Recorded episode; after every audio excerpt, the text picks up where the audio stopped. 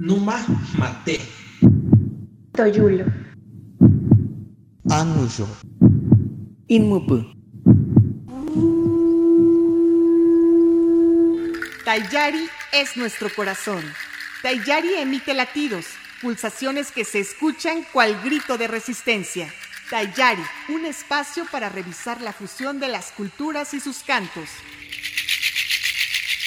Hola, ¿qué tal amigos de Ciudadana 660? Mi nombre es Javiera. Les doy la más cordial bienvenida a Tayari. Recuerden que Tayari es nuestro corazón y se transmite todos los viernes en punto de las 16:15 horas. Antes de iniciar, queremos invitarlos a seguirnos en nuestra cuenta de Instagram, donde aparecemos como Tayari Rock y tenemos contenidos especiales para esta red social. En Facebook nos encuentras como Tayari y ahí podrás escuchar nuestros programas anteriores. Pues un saludo para toda la gente que escucha Tayari en Ciudadanos 660. Eh, estamos aquí, María Advertencia Lírica, enviando saludos. Gracias. Rapera, zapoteca, feminista, cantante, mujer nacida de Oaxaca. Sus versos hablan sobre temas de género, derechos indígenas y la situación política y social de México. Marcó sus inicios dentro del rap al lado del DJ Tibir en el año 2003 y posteriormente con la formación de la agrupación de raperas Advertencia Lírica en 2004.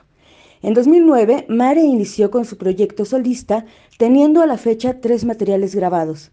El primero, Que Mujer, 2010, el segundo, Experimental Prole de 2013, y su más reciente material, Siempre Viva, 2016. También ha colaborado con diversos proyectos dentro de la escena de rap, así como la música tradicional y contemporánea.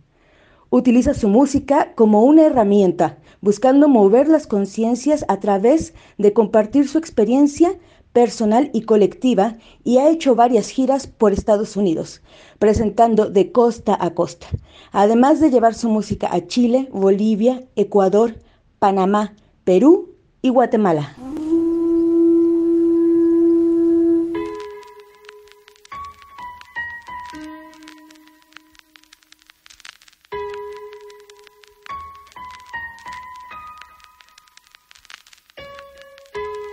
Ausencia se siente en el cuerpo como una enfermedad va creciendo.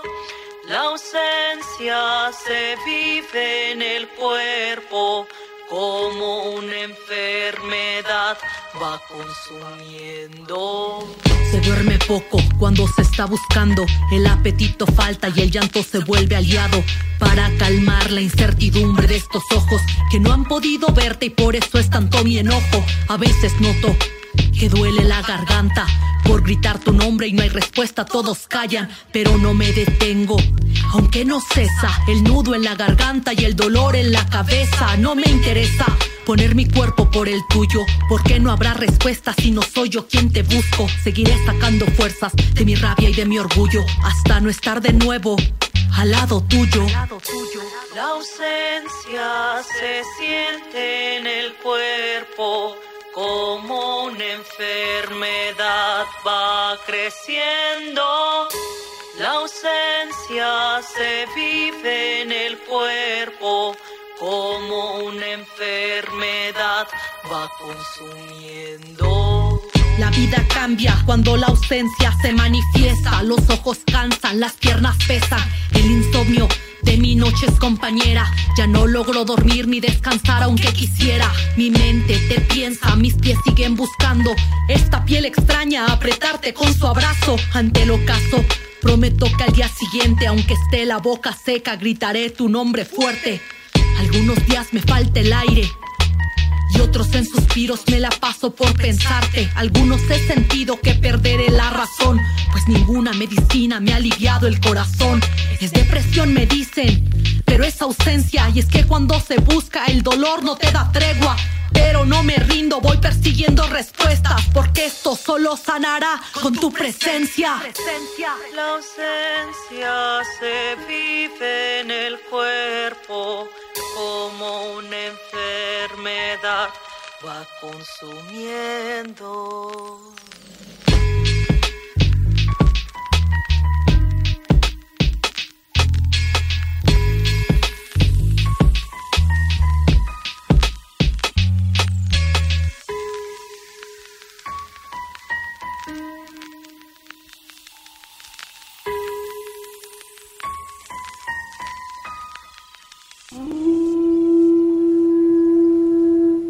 Bueno, yo crecí en la ciudad de Oaxaca, soy migrante de primera generación, soy la primera nacida en la ciudad.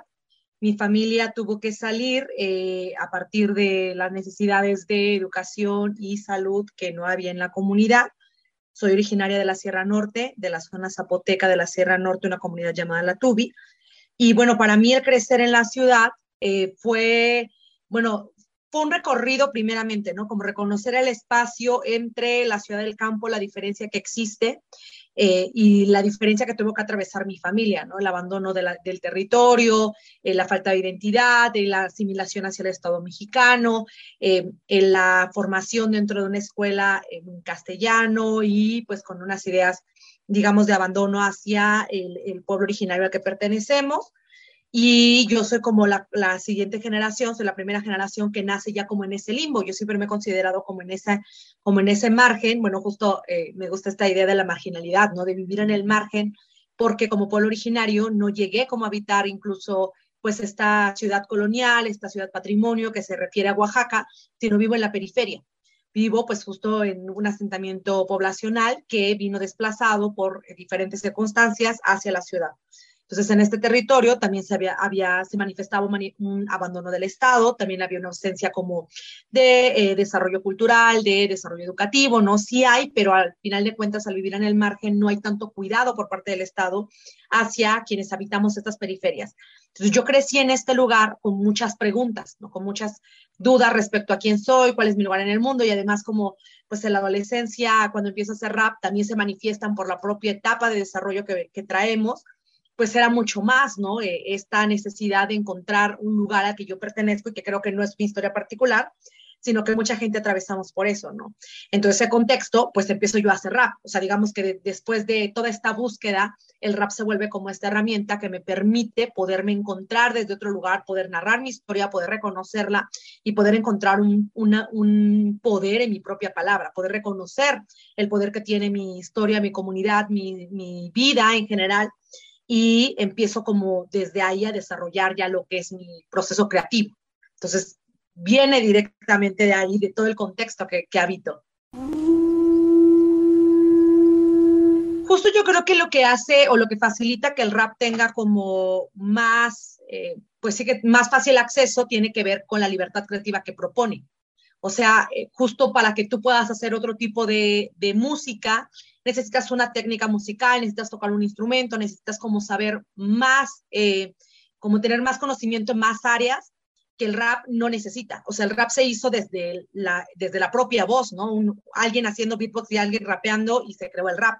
Y creo que además responde mucho también a la idea de la tradición oral. O sea, la facilidad en, en que la palabra y la narrativa se hereda no hay como reglas más establecidas o técnicas más establecidas que la simple oralidad en la, en forma que te salga.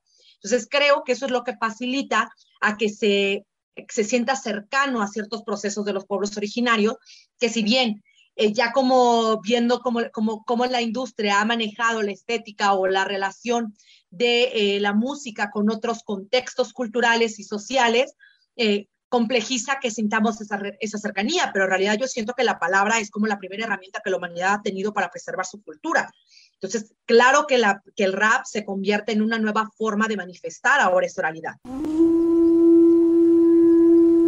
Bueno, yo creo, y siempre lo he dicho como atreverse, tenemos ya todo en contra de por sí, vivimos en un sistema que nos ha dicho que no podemos, que nos limita nuestras capacidades, entonces no perdemos nada. O sea, al final de cuentas, atreverse no te quita nada, te da mucho y lo poco o mucho que logres ya es una ganancia.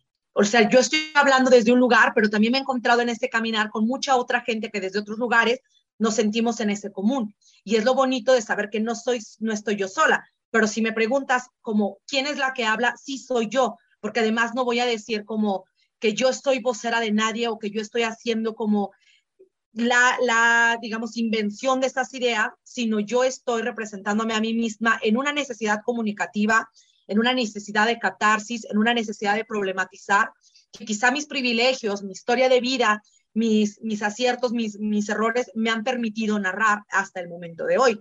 ¿no? Y quizá en algunos otros momentos habrá quien lleve este análisis a, mayor profundidad o tenga respuestas mucho más claras que yo y está bien porque su proceso, su historia le ha llevado también a hacer esa narrativa, ¿no? Yo puedo hablar y hacerme cargo de lo que yo digo y también en eso sí asumo una responsabilidad porque me hago cargo de lo que yo digo.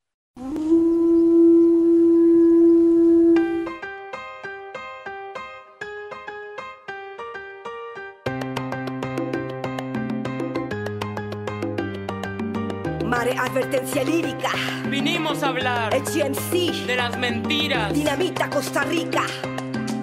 México y Chile desde el primer mundo. La cultura está prendida. Dice. Llegaron con sus rezos, nos quitaron nuestro suelo, esclavizaron, aniquilaron sin piedad a nuestros ancestros. En nombre del progreso siguen cometiendo abusos y ahora estamos aquí los busca vida y no hay intrusos. Una sociedad edificada en la mentira, propaganda de los medios, muchos conspiran. Los intereses políticos son los que priman. ¿Dónde están las armas de destrucción masiva? Ellos financian organizaciones terroristas. Aquí falta desintoxicación informativa. Bienvenido al primer mundo de codicia. Vasallos al servicio del Estado imperialista. Agresive belliqueuse, la politique extérieure. L'immigration par un néocolonialisme dévastateur. Le contrôle des frontières pour causer ainsi la terreur. Diviser pour mieux régner, c'est donc bien ancré dans leur mœurs. El primer mundo solo es blanco. Eso es mentira. Que el sexismo ya no existe. Eso es mentira. Que aquí solo hay riqueza. Eso es mentira. Eso es mentira. Eso es mentira. Extranjero es el ladrón. Eso es mentira. Que se apoyó la esclavitud. Eso es mentira. Eso es mentira. Eso es mentira.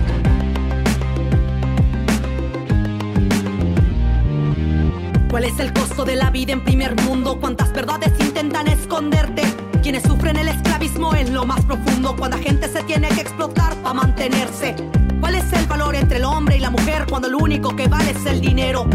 Si el propósito es el mismo, o sea vender ya sea mano de obra barata o ya sea sexo, ¿cuánto valen los derechos humanos escritos en un papel que se quema igual que el bosque? En estados que son expertos en saquearlos, que nos imponen sus fronteras y nos imponen sus naciones.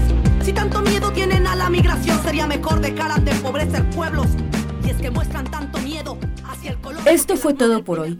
Te recordamos seguir nuestras redes sociales en donde encontrarás nuestros programas anteriores. Tayari. Nuevas sonoridades indígenas. Te esperamos la próxima semana con más de la rebeldía cultural. Tayari. Canto, música y diálogo. Tayari